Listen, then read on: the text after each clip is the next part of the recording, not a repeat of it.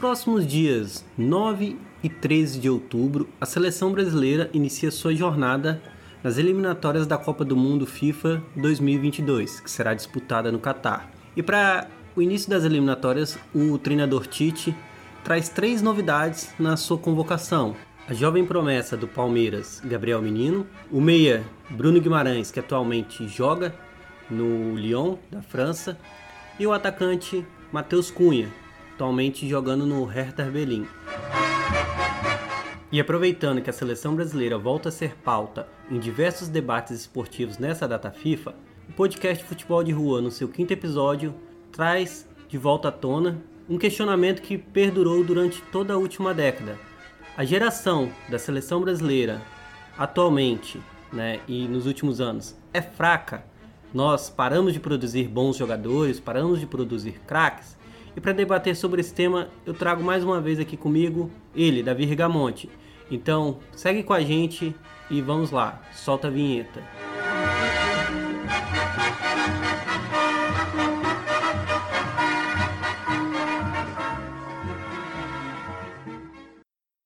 Tudo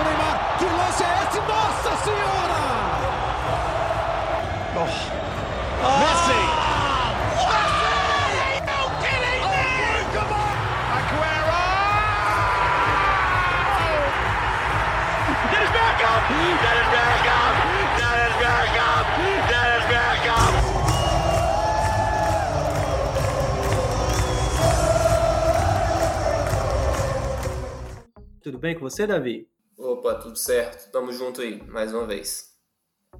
Tite convocou né, para esses dois jogos da, das eliminatórias da Copa do Mundo 2022 é, para enfrentar a Bolívia no dia 9 de outubro e o Peru no dia 13, ele fez a convocação, né? E ele traz com ele é, os seguintes jogadores, né? Eu vou listar para você aqui os convocados para essa data FIFA, né?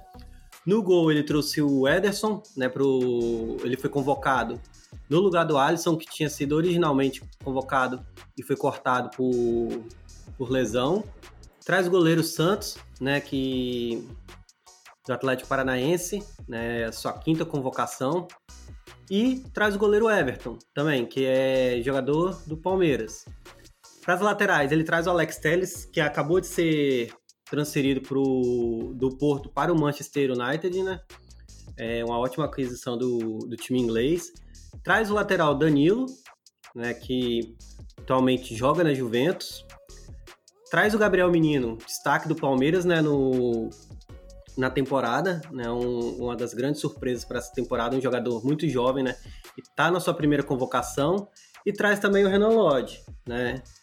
Que na sua quarta convocação, né, começa a ficar virar uma figura carimbada, né, nesse processo de, de reformulação também da, das laterais da seleção brasileira.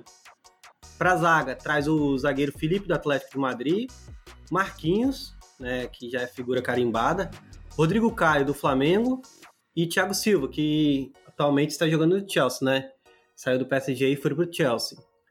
Para o meio-campo, traz Bruno Guimarães, Casemiro, Douglas, Lu... Douglas Luiz, que foi revelado pelo Vasco e hoje joga no Aston Villa, passou pelo Girona, né?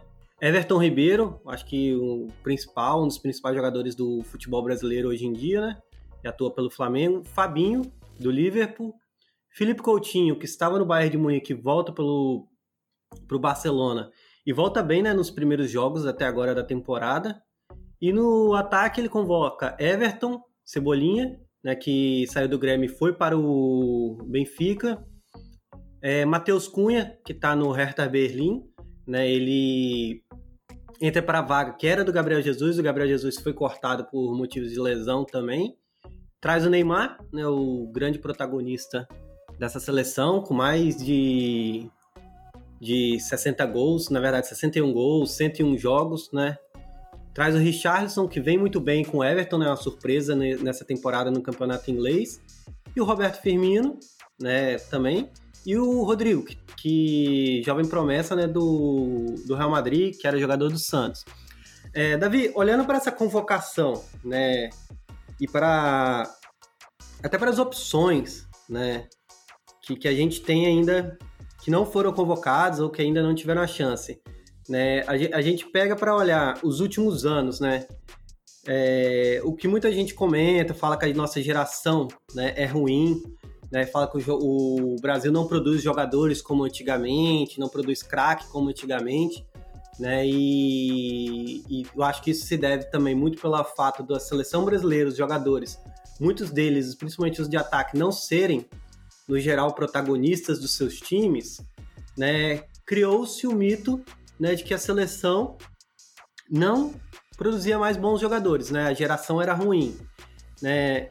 E isso comparando, eles comparavam muito com, a, com, com, outras seleções, com a geração belga, né? Com a seleção francesa, às vezes até com a Argentina em alguns momentos, né? Mas eu queria que você falasse um pouco, e eu vou te perguntar, na verdade, a geração é ruim? É, eu acho que essa, essa questão da geração, ela não começa agora é um problema que vem, na verdade, se você pensar, desde 2010. Que você, em 2010, você teve um, um, alguma coisa estranha ali, que os jogadores que estavam no auge em 2006, de repente, eles sumiram, né? E não foram convocados, né?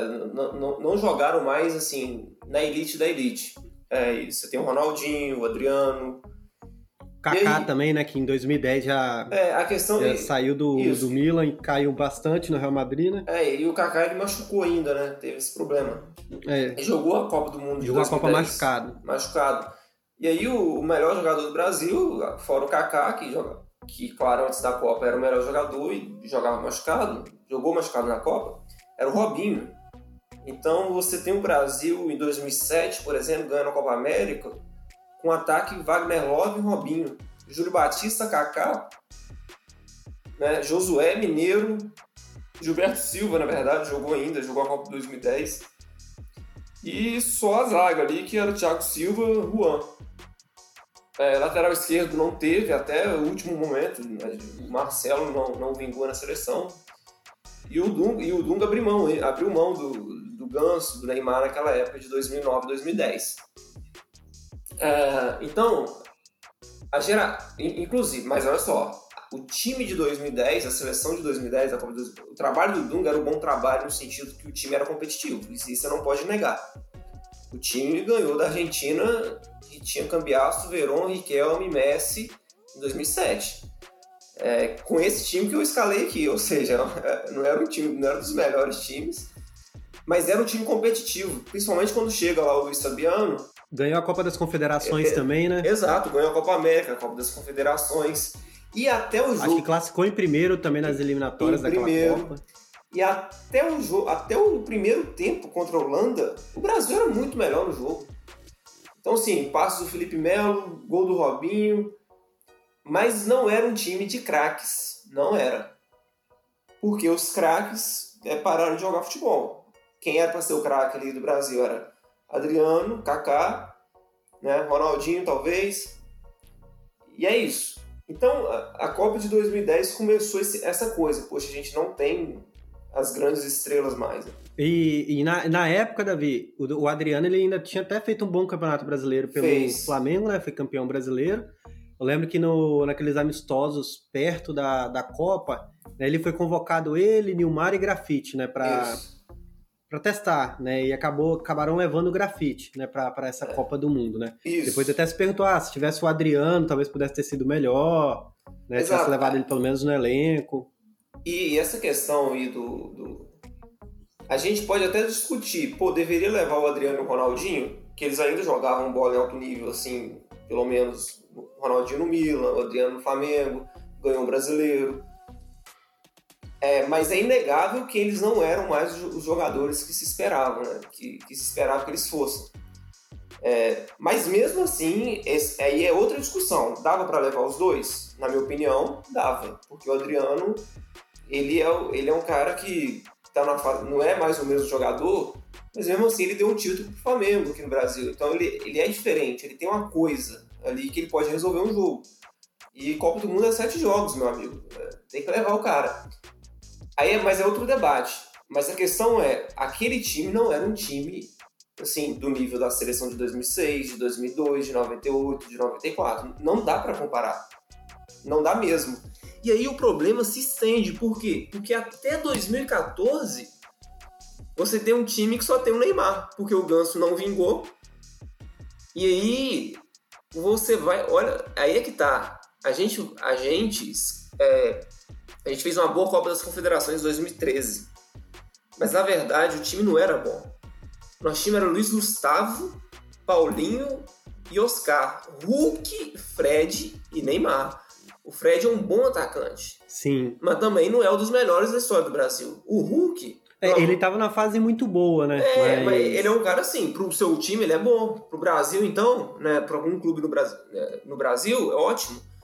Mas pensa no que, você já, no que você já teve. Aí vem as comparações, né? Claro, a gente está falando aqui comparando com o que o Brasil já teve.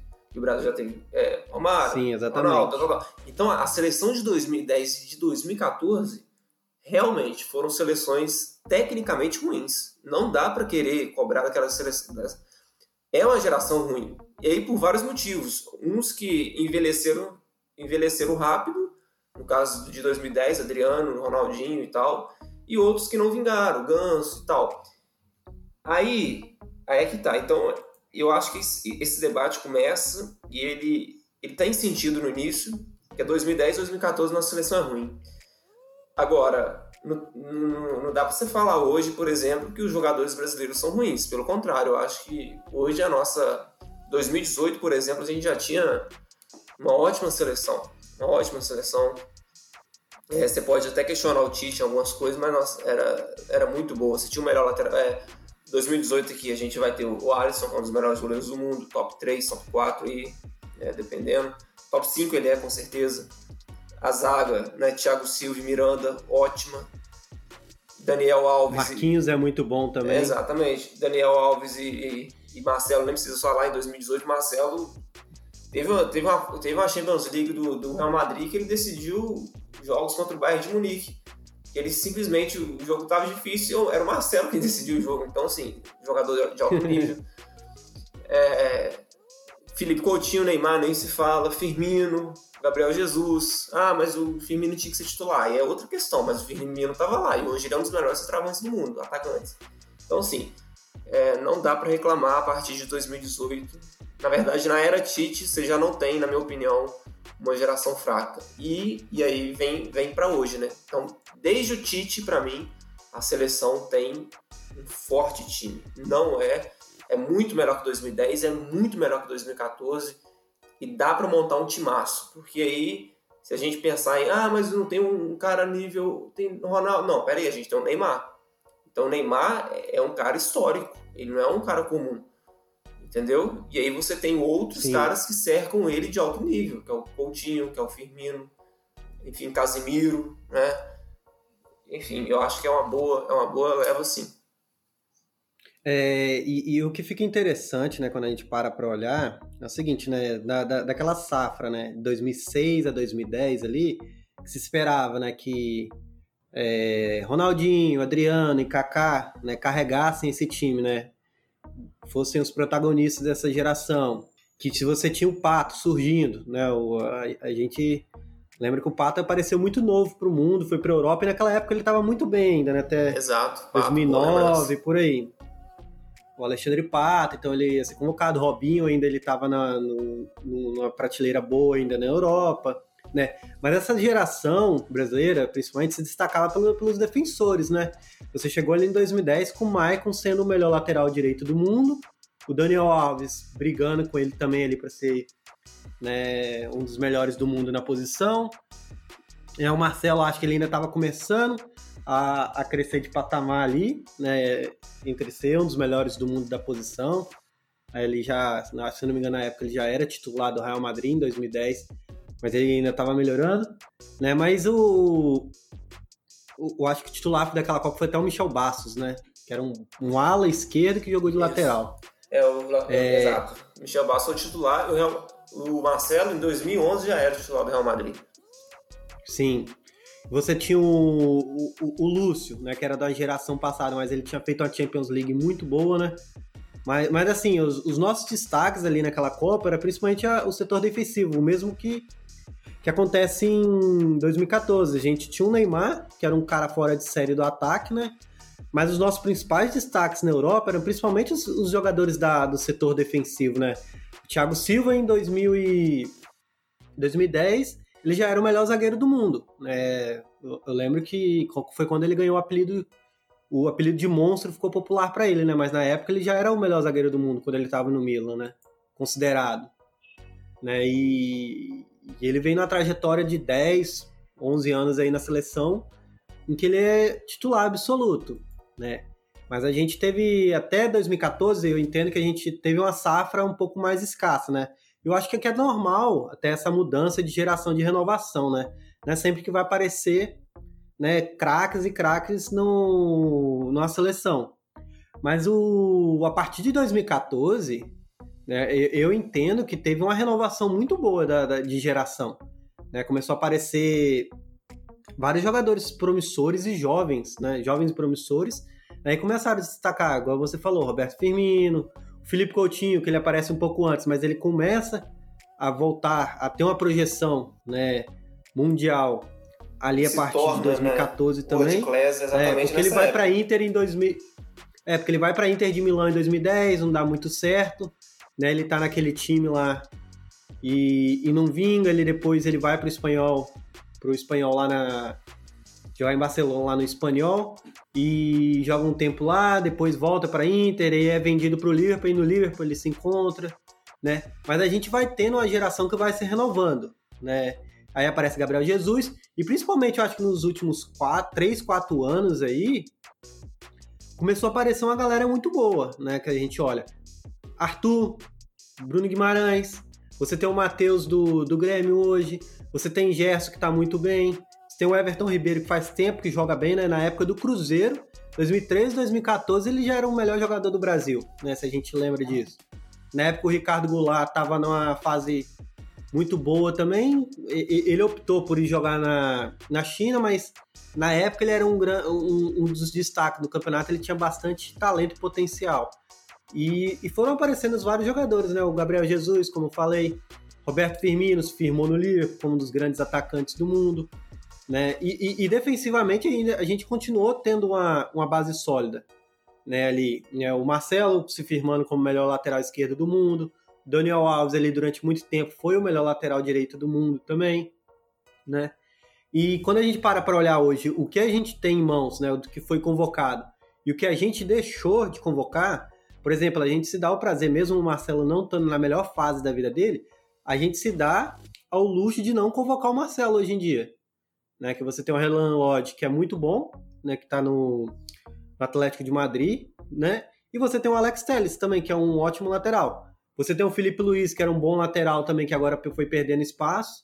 Né? Eu acho que talvez a lateral direita ainda a gente ainda tá numa, numa escassez de opções, né?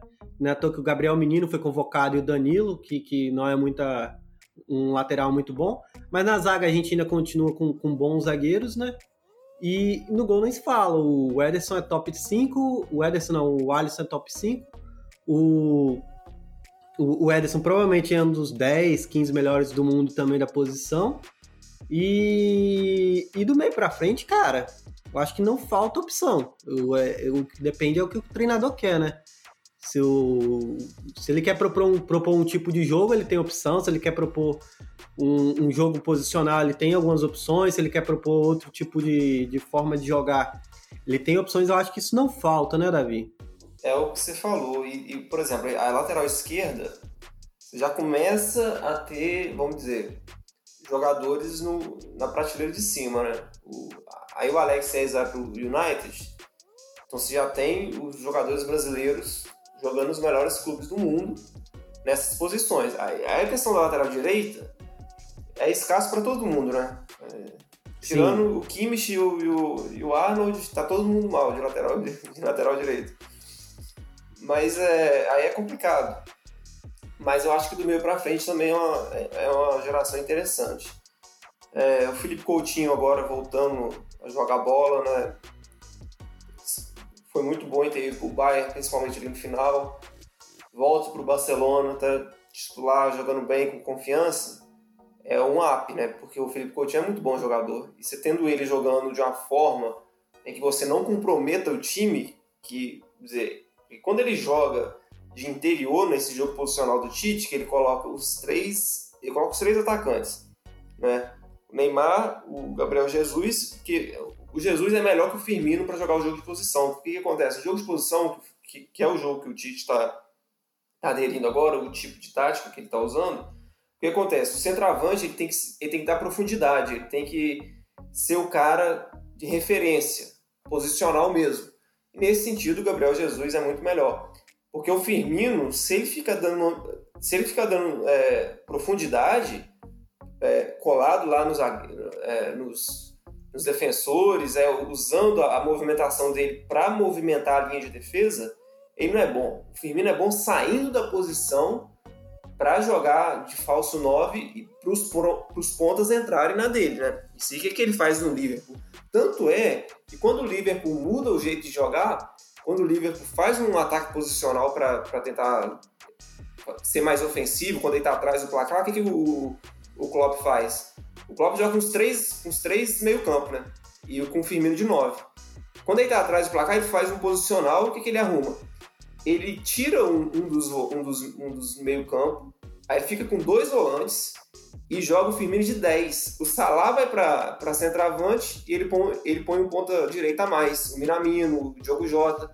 Aí fica Mané, o ponta direita, o Salah de 9 e o Firmino de 10. Então o Firmino, quando o Klopp faz um time mais, mais ofensivo, no posicional, o que, que o Firmino faz? Ele joga de 10. Então o Firmino, assim, ele acaba tendo uma, uma dificuldade né, nessa seleção aí do, do Tite. E, e o Firmino né, ele é mais segundo atacante, né? O 10, é, vamos dizer assim, um modelo exato. 10 clássico do que um, um 9 de um 9, né? porque, na verdade, é o que, inclusive, por exemplo, o Kane está fazendo no Tottenham. O Kane sai Sim. e o som entra no espaço dele. E o Kane é muito inteligente, apesar de ser lento, quando ele vira, ele já vira no lateral, ele já vira no ponto, ele tem, ele tem muita facilidade de, de, de abrir, o, né? É, é, tem, tem muita visão de jogo. Então ele tanto dá o passe pro som, Sim. quanto ele vira, inverte a bola. E o Firmino é esse cara, apesar dele não ser o Kane, ele é o cara mais de toque mais, mais curto, né? Mas ele é o cara que faz essa, essa movimentação. Aí eu acho que ele acaba perdendo um pouco. Mas o Tite ele pode fazer muita coisa. É, eu preferiria não um ataque posicional, por quê? Porque eu, eu, queria ter o Firmino jogando de falso 9, eu queria ter o Richardson entrando nesse, nesse espaço que ele deixa vazio, o Neymar lado com total liberdade, jogando de 10, indo pro canto, em curto. E é, eu acho. E, é, e, é curioso, que o, e fica aí o, o, a dúvida de como que ele vai montar esse Neymar no time agora, né? Porque o, o, o Neymar, ele cada vez. Mas ele é, ele é o que a gente chama de arco e flecha, né? Ele não, não é um cara que fica preso numa ponta do lado do campo. Claro que se você coloca o Neymar na ponta, você não tem nenhum ponta no mundo que é melhor do que ele, né? Mas o, a função que ele exerce no PSG, por exemplo, é o Neymar solto flutuando, PSG jogando com quatro atacantes, Mbappé, de Maria e o o Icardi, né, que atualmente é o, é do time. E o Neymar solto, né, sem e ele é o provavelmente ele é o único que não tem obrigação defensiva ali, mas ele é o cara que rege, né, a forma de jogar. E, e eu fico muito curioso para saber até como o Tite pensa no Neymar para o time. Porque eu acredito que dá muito bem para você pensar né, no Neymar assim, na seleção solto, né? Você coloca o Richarlison na ponta, Cebolinha outra, né? Ou, a, ou algum outro outro ponto aí. E até mesmo o, o Firmino mais solto também para fazer esse diálogo com ele, né? Não ficar travadão lá na frente, né, Davi? É, exato. Mas aí, olha só o problema. A gente, são vários problemas, bons problemas. O Neymar, ele, ele não é ele não é ponta mais. Sim, não dá. O Neymar é camisa 10, ele é o Zico. Hoje a posição do Neymar é a mesma do Zico. É, joga de é Messi, é joga de. É, ele, ele é um joga camisa de 10. Messi hoje, né? Exatamente, ele é um camisa 10 que corre no campo todo. Tanto é que o, o PSG tinha uma saída de bola que era o seguinte: o, o, o, o volante, o segundo volante do lado esquerdo, o que ele fazia? O Paredes, por exemplo, ele abaixava, ele abaixava e, e, e, juntava com o zagueiro, aí formava a linha de três.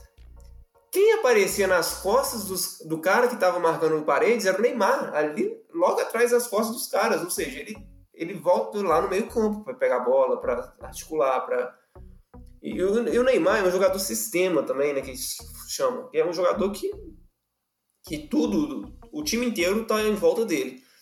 Agora a questão Sim. é como é que ele joga com o Firmino, né? Porque se ele jogar, se o Firmino é um falso 9, o Neymar não é o cara que vai entrar também. Tipo assim, o Neymar não é o cara que ataca o espaço. O Neymar, pelo contrário, ele é o cara que dá o passe pro cara atacar o Sim. espaço. E o Firmino também não é o cara que vai atacar o espaço. Quem vai atacar é o Richarlison ou o Cebolinha. Então, assim, é um problema, né? Como é que ele joga com o Firmino? É, aí que tá, não sei. Será que ele vai jogar de 10 com 4, 2, 3, 1? Ou seja, ele, dois pontas e um, e um, e um 9. Aí tudo bem, porque aí você vai ter dois pontas para entrar, né? Por exemplo, o Firmino volta, aí você tem um ponto Cebolinha, você tem um Richarlison. E o Neymar de 10. É um, é um, você é um pode jogar também ou com o Rodrigo, né? E, Exato. e Richarlison, né? Que o Rodrigo faz muito bem o lado direito do campo é. também. Mas tem que ser um cara que entra. O Richarlison, por exemplo, ele é o, é o ideal para isso, né? Que é o cara que tá na ponta, mas se o, se o centroavante sai para deixar o espaço, o Richarlison entra igual um maluco e, e, faz o gol, né? Então é, é como encaixar isso, é, vai ser difícil. E você tem agora a opção do Everton Ribeiro, né, também, que faz isso muito bem no Flamengo, né?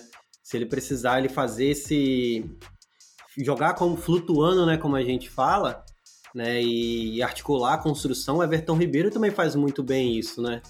Então, você tem mais de uma opção no time até para fazer essa função que o Neymar faz. Claro que o Neymar faz como ninguém, mas se você precisar do Neymar em um, outro papel, você tem quem faça isso também, né?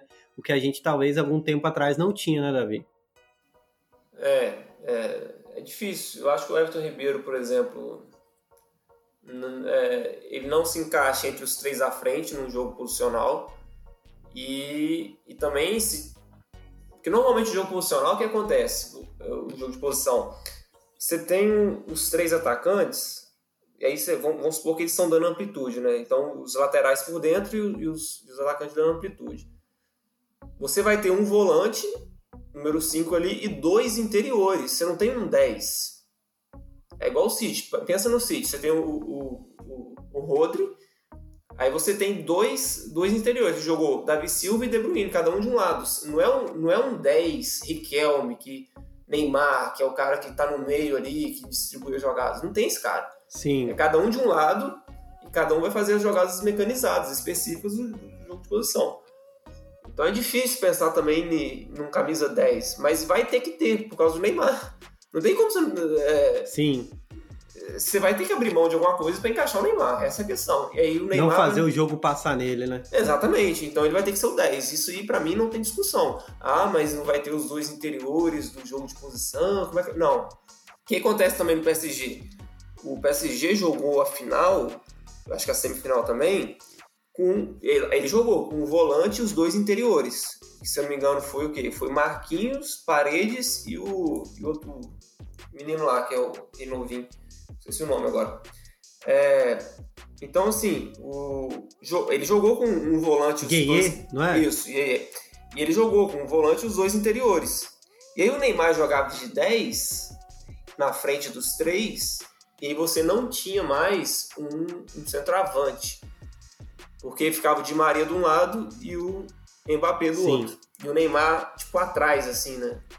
Jogou um jogo lá com o Icardi, mas mas a, na, no campeonato francês, né, o, o, Neymar ele até fala que, que era muito comum Tuchel né, escalar Mbappé, Di Maria, Icardi e Neymar. Né, e, e, eles preferiam jogar dessa forma. Né, ele, tem uma entrevista que até questiona o Neymar. Você acha que na Champions vocês têm que jogar cinco, esses quatro, vocês quatro ali? E o Neymar até fala, é assim que a gente gosta de jogar, é a forma que a gente se sente mais confortável, né? Porque gera uma, uma movimentação, né? O, o Mbappé e o Di Maria se movimentam muito, o Neymar livre para construir e o Icardi lá sempre para carimbar. Se você pega o recorte da temporada do PSG, a maioria dos jogos o time jogou dessa forma, né?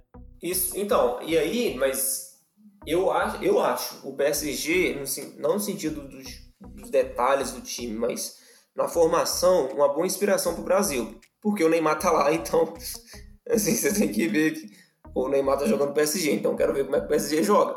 E agora. E a seleção exemplo, tem opções melhores que o PSG, né? Exato. E, mas olha só. Eu acho também uma boa opção jogar assim, Neymar de 10 e os três atacantes, né? Os dois pontas e um, e um, e um 9. E aí você jogaria, por exemplo, o Firmino de 9, do lado esquerdo aí o Cebolino, do lado direito o Richardson, exemplo, pode ser qualquer outro. Ah, mas tem o Felipe Coutinho também, né? O Felipe Coutinho na, na esquerda, por exemplo, Richardson na direita e o Firmino. É, a gente esqueceu do, do, né, do, Felipe Coutinho, mas ele deve ser titular, tá, voltar a ser titular, porque eu acho que de um, por um tempo o, o, Tite deixou ele de lado, mas agora ele sempre gostou do Felipe Coutinho, nunca abriu mão dele, e agora que ele voltou a jogar bem, não vai fazer isso. Então, imagina o Felipe Coutinho na esquerda, Neymar de 10, Firmino e um na direita, o Richardson. Porque eu tô pensando no Richardson porque é, é o único cara que vai atacar o espaço mesmo, né? Com, dizer, com força. Aí só que é o seguinte, o, eu, o Rodrigo também faria isso, né? Se precisasse, né? É, mas o Rodrigo ele é mais. Ou se tivesse o Vinícius Júnior, o Vinícius é. Júnior estivesse na fase melhor também, né? isso. né? Ele é um que faz bastante isso. Isso. Mas acho que vindo da direita, para chutar, é, finalizar, o Richardson está um pouco na frente. Agora, aí sim, que a, questão, é o seguinte: você vai ter que abrir mão de uma trinca de meio campo, de, de um volante e dois interiores. Você vai ter que ter dois volantes. Você deve fazer igual o Barcelona faz. Né? O Barcelona agora não é mais o Busquets e dois interiores. Rakitic e, e Fulano, Rakitic e Vidal, Rakitic sei lá quem. É o quê? É uma dupla de volante. Né? É o De Jong e o, e o, e o Busquets, por exemplo. Aí que tá é uma boa coisa, só que eu não sei se o Tite vai fazer isso. Aí, por exemplo, você jogaria com Casemiro e Arthur, por exemplo. É um Ou time. Bruno Guimarães e Casemiro, né? Isso, é um time que me agrada muito. Casemiro, Arthur, Neymar de 10, Felipe Coutinho na esquerda, Firmino e Richarlison. Fora a defesa. Então, assim, Renan, Renan Lodge jogando em alto nível, num time que disputa Champions, que disputa espanhol. É um timaço, cara. É um timaço. E o Renan Lodge e o Alex Telles, eles têm umas características um pouco diferentes, né? Você tem ali na zaga o Felipe, que tem se mostrado um zagueiro muito seguro, né? Thiago Silva, mais experiente, Marquinhos, também que tem uma, uma sincronia muito bem. É, é, é, um time muito bom, né, Davi? Pelo menos no papel. Eu acho que eu acho que isso até engata com a próxima pergunta que eu quero fazer, é, é, nos últimos anos a gente comparava muito a geração né, da seleção brasileira com outras gerações, né? Com a, com a, França, com a Inglaterra, com a geração belga, a famosa geração belga, né?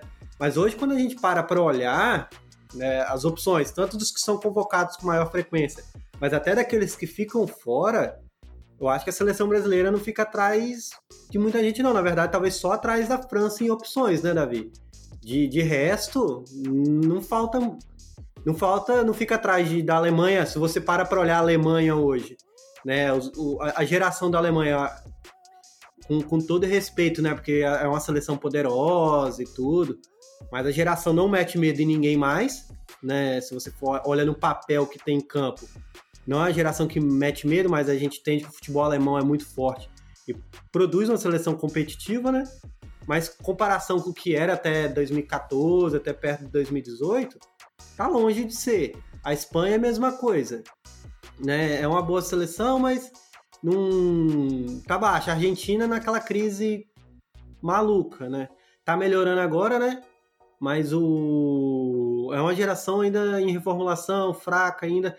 A Argentina eu acho que hoje está passando o que o Brasil passou no no, no começo da década, né? De, de ter um ou outro craque, né? O Messi, principalmente, Di Maria. Mas é uma geração que está ainda mudando, né? Uma entre safra. Né? Portugal, acho que tem um 11 inicial, principalmente, muito bom. Né? Eu acho bem competitivo.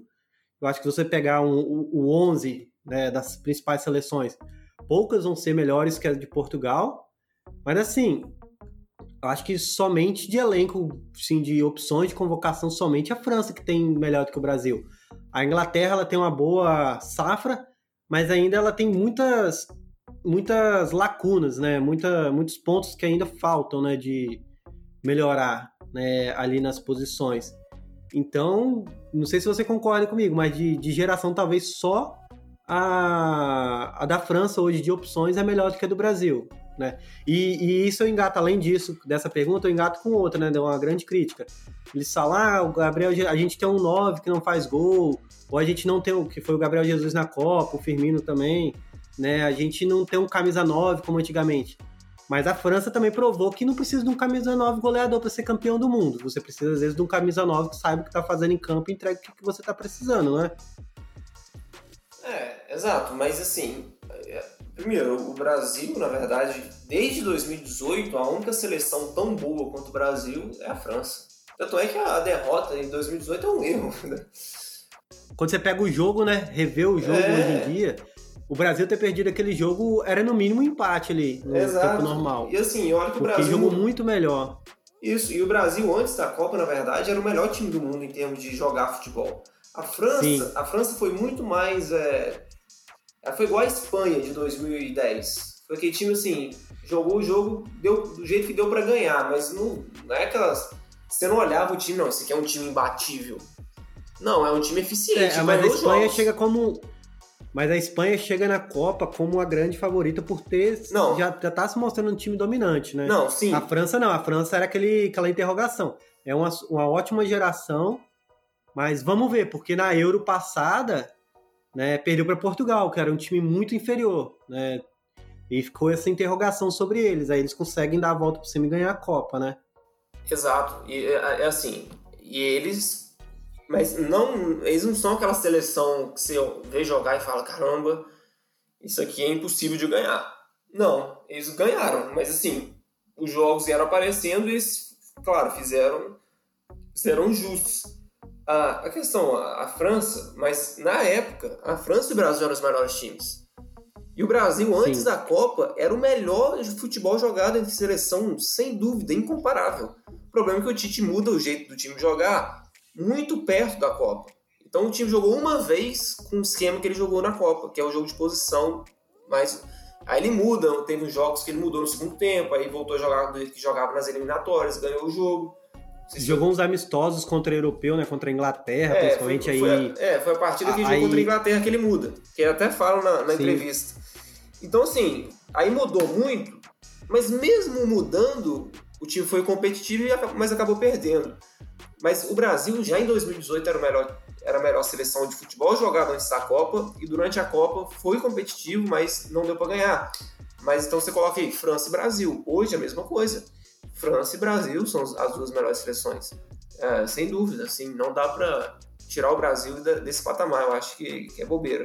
O problema é que o Brasil andou jogando mal, é, a Copa América não foi tão legal, apesar de ter sido campeão, por causa desse futebol agora que mudou, né? Ele, ele joga um time mais posicional e aí o time tá, tá se acostumando, né? Jogadores não são acostumados a esse estilo, então vamos ver o que, que vai dar. Agora, o Gabriel Jesus, falando do Gabriel Jesus, a crítica dele, na verdade, foi. É porque a galera não gosta muito dele, eu acho que é só isso. Não é questão dele não fazer o encanto. É. é porque a galera não gosta muito dele, então fala: olha, não fez um gol, tá vendo? Que atacante não faz um gol? Só pra, assim, né?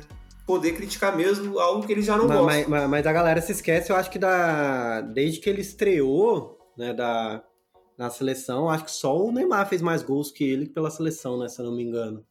Ele era é, então... artilheiro, acho, do, era Tite, se não me engano, alguma coisa assim. Fez muito Sim, gol. Né, ele faz uma eliminatória de Copa espetacular. Né, que, que vários jogos ele vai lá e carimba, faz gol abrindo placar, então ele faz uma eliminatória muito boa, né? Acho que aquele. E, e, ele é um cara muito novo ainda, né? Eu acho que hoje ele deve ter uns 23 anos. Então, tipo assim, você exigir também de um 9, né? Novo, 21 anos, que faça uma Copa espetacular nessa primeira Copa do Mundo, é coisa para poucos, né? Eu acho que você vai ter. Se você encher duas mãos de jogadores que fizeram isso, atacantes que fizeram isso na Copa do Mundo, é muito, né? Com 21, 20 anos chegar na Copa do Mundo e carregar um time ser super decisivo, né? E geralmente são esses caras que são extra classe que fazem isso.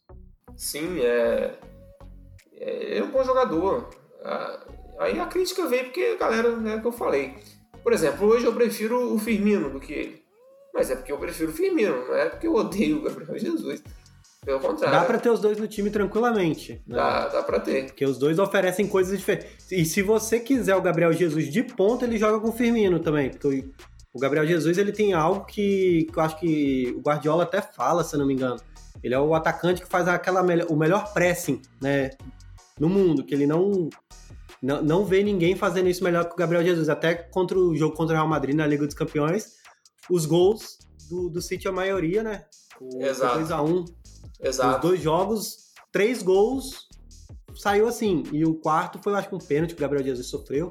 Mas todos saem dele pressionando o zagueiro, o goleiro, e em cima marretando. Eu acho que poucos jogadores fazem isso tão bem quanto ele hoje em dia, né? É, ele é um dos melhores, o, próprio Guardiola disse. O pressing dele é, é, muito bom. E também dá pra jogar com o Firmino de 10, igual ele faz no Liverpool, quando ele coloca o Salah de 9. Então dá pra Sim. fazer muita coisa. Os dois dá pra jogarem juntos, inclusive. Mas são os dois melhores 9 do Brasil, né? Sem dúvida. Não tem, tem discussão. E, e, e, quando eu paro para olhar assim também, o pessoal comparava muito a geração belga com a brasileira, né? Hoje essa geração belga não é, é uma geração que também não se renovou, né? Se você para para olhar, porque você tem o De Bruyne que ainda tá na fase espetacular, mas o Hazard faz, já vem de depois da Copa, né? A, a carreira dele vem indo de ladeira baixa, muitas lesões, problemas físicos, então tem que ver o que, que vai acontecer.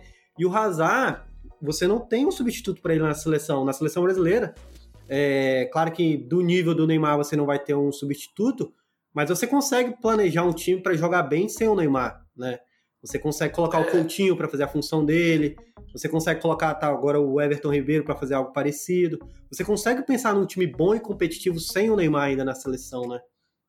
É, mas a questão da, da seleção da geração belga é o seguinte, porque na verdade ela é famosa e é o pessoal fala muito dela, justamente porque é uma seleção sem, sem tradição e o país é um país pequeno. Então, e quando, então, quando aparece uma geração de jogadores é, que da mesma geração de bons jogadores, aí você tem Lukaku, Hazard, é, De Bruyne e tal.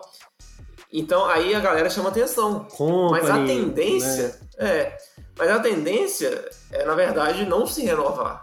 Essa é a questão, porque que Sim. se renovar, aí, peraí, quem se renova é o Brasil, é a Itália, é a Alemanha, em teoria, né? A Argentina. Argentina. Por porque são França, porque são países que, de tradição, de futebol, países grandes que sempre estão renovando a jogadores. A cultura futebolística é muito forte. Né? Exato. Né? Agora, a Belga não. Ela não tem essa cultura. Então, justamente porque ela não tem, é porque quando vem a, a safra boa, a galera se assusta e pensa, ué, que história é essa? tem cinco jogadores de elite no time da, da Bélgica, né? Como assim? Na minha tem três. E eu, eu sou Itália, né? Sou tetracampeã. Cinco de elite e uns, e uns punhado mais ou é, menos, né? Então, assim... Vertogen, é... Claro, Vertogen... Ó, de... ó, de elite, você tinha ali o Courtois, né? O Company, você poderia colocar De Bruyne, Lukaku e Hazard. e Hazard. Cinco no mínimo. Sem falar dos outros.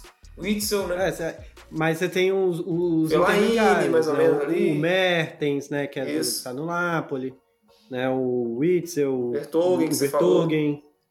Mas, assim, eu acho que a seleção brasileira, ela tá produzindo muito bem, né? E, e a, a, gente tem muitos jogadores jovens promissores, né? O que a gente falou. Tem Renier, né? Paquetá, que talvez não vingou ainda no Milan, foi pro, pro Lyon. Mas o Paquetá apareceu como um, uma ótima opção, já foi para a seleção.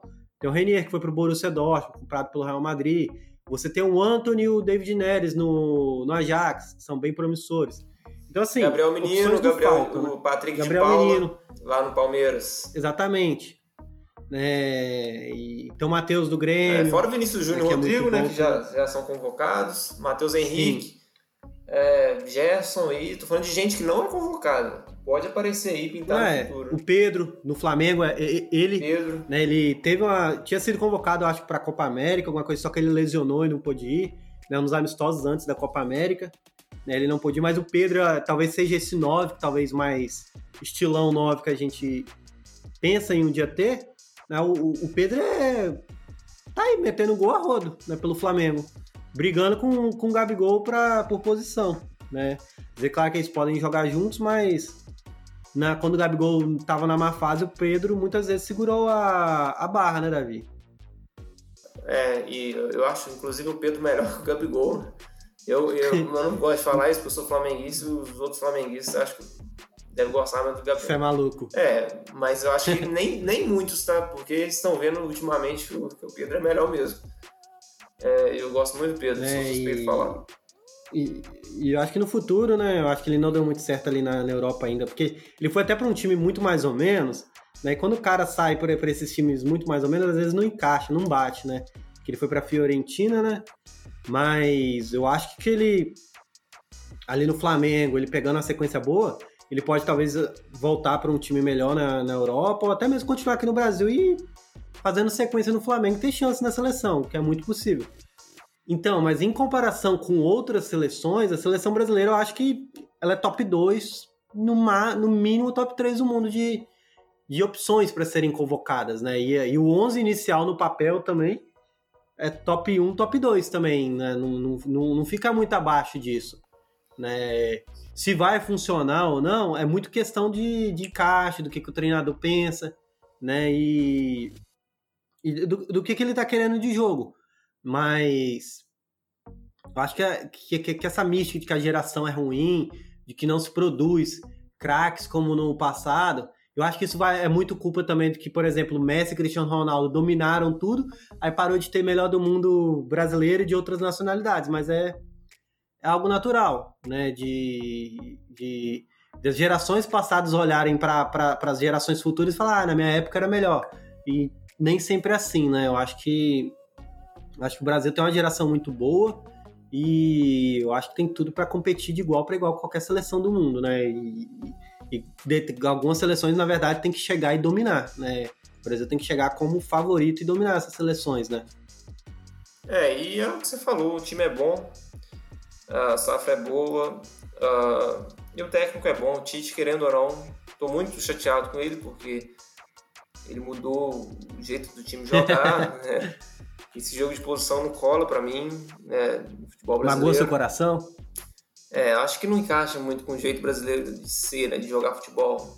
E dá para fazer coisa boa do outro jeito. Então, e fa tava fazendo, né? Pra mim é tipo assim, ele, ele, ele agora ele tá recomeçando. Ele querer seguir uma tendência, parece. É, né? então assim. Mas é um bom técnico ainda, é o melhor técnico brasileiro, sabe montar time, sabe escalar, sabe ganhar jogo. Então, a gente pode assim, ter bastante esperança, porque o time é bom, o técnico é bom e dá para ser campeão da Copa do Mundo. É, eu acho que é isso, né, Davi? A gente falou bastante sobre a convocação, né, sobre a geração, sobre a forma que o Brasil pode jogar também, né, e até comparou com, com outras seleções, as principais seleções do mundo no momento, né, e, e é isso, o Brasil, acho que ele não falta opções, a geração não é ruim, principalmente se comparar com outras seleções né, no atual momento. E acho que o Brasil tem tudo para fazer uma, uma, eliminatória de Copa tranquila, se classificar tranquilamente, né? E 2000, 2022 está aí, né? né? Estamos chegando em 2021 já, estamos em outubro. Então a, a Copa ela tá mais perto do que a gente imagina, né?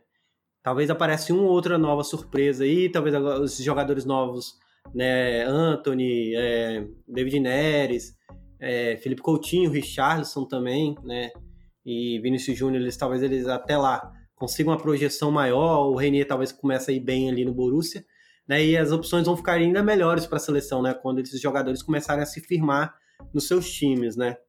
Mas eu acho que é isso, né? Eu queria agradecer você, Davi, por estar aqui mais uma vez com a gente, né? Se você Fica à vontade para fazer alguma colocação final e também para dar um recado final para a galera, né, deixar sua rede social. Mas eu acho que é isso. Muito obrigado, tá bom? Valeu. É, meu, meu Twitter é Davi Rigamonte, arroba Davi Rigamonte 1, né, o número 1 mesmo. E eu tô lá falando de futebol. Uh, tem o Instagram também, mas né, não importa. e mas é isso, o recado. Instagram é para o Instagram você usa para postar livros. É, Machado de Assis, os livros. É. Mas é. Dostoiévski. João Guimarães Rosa. Lewis. Tá, muito Intelectual. Bom. É, fingindo, né? Agora. Pelo o... menos posa, né? Mas é. Agora a. Poxa. A seleção é boa, cara. Tem que torcer pelo Brasil e. Pô, confio no Neymar. É, é, é, isso que eu quero dizer. Você, torcedor, que fica acreditando no que o comentarista cheio de ódio fica falando do Neymar. Esquece, cara. Neymar é bola. Neymar joga bola demais. Pronto, é só isso. É isso que eu quero falar. E. então é isso, é. Pai tá on, né? Pai tá on. Pai tá é... on. Confia no Ney. então é isso, é... agradeço a você que ouviu a gente até aqui, né? Na próxima semana a gente está de volta por, com mais um episódio. Você que está seguindo, acompanhando a gente nessa jornada, né? Agradeço a, aos nossos ouvintes frequentes, né? Então, muito obrigado. Confia no Ney, que o Ney vai trazer o Hexa. Assim a gente espera, né? Então, aquele abraço. Tchau, tchau. Até a próxima.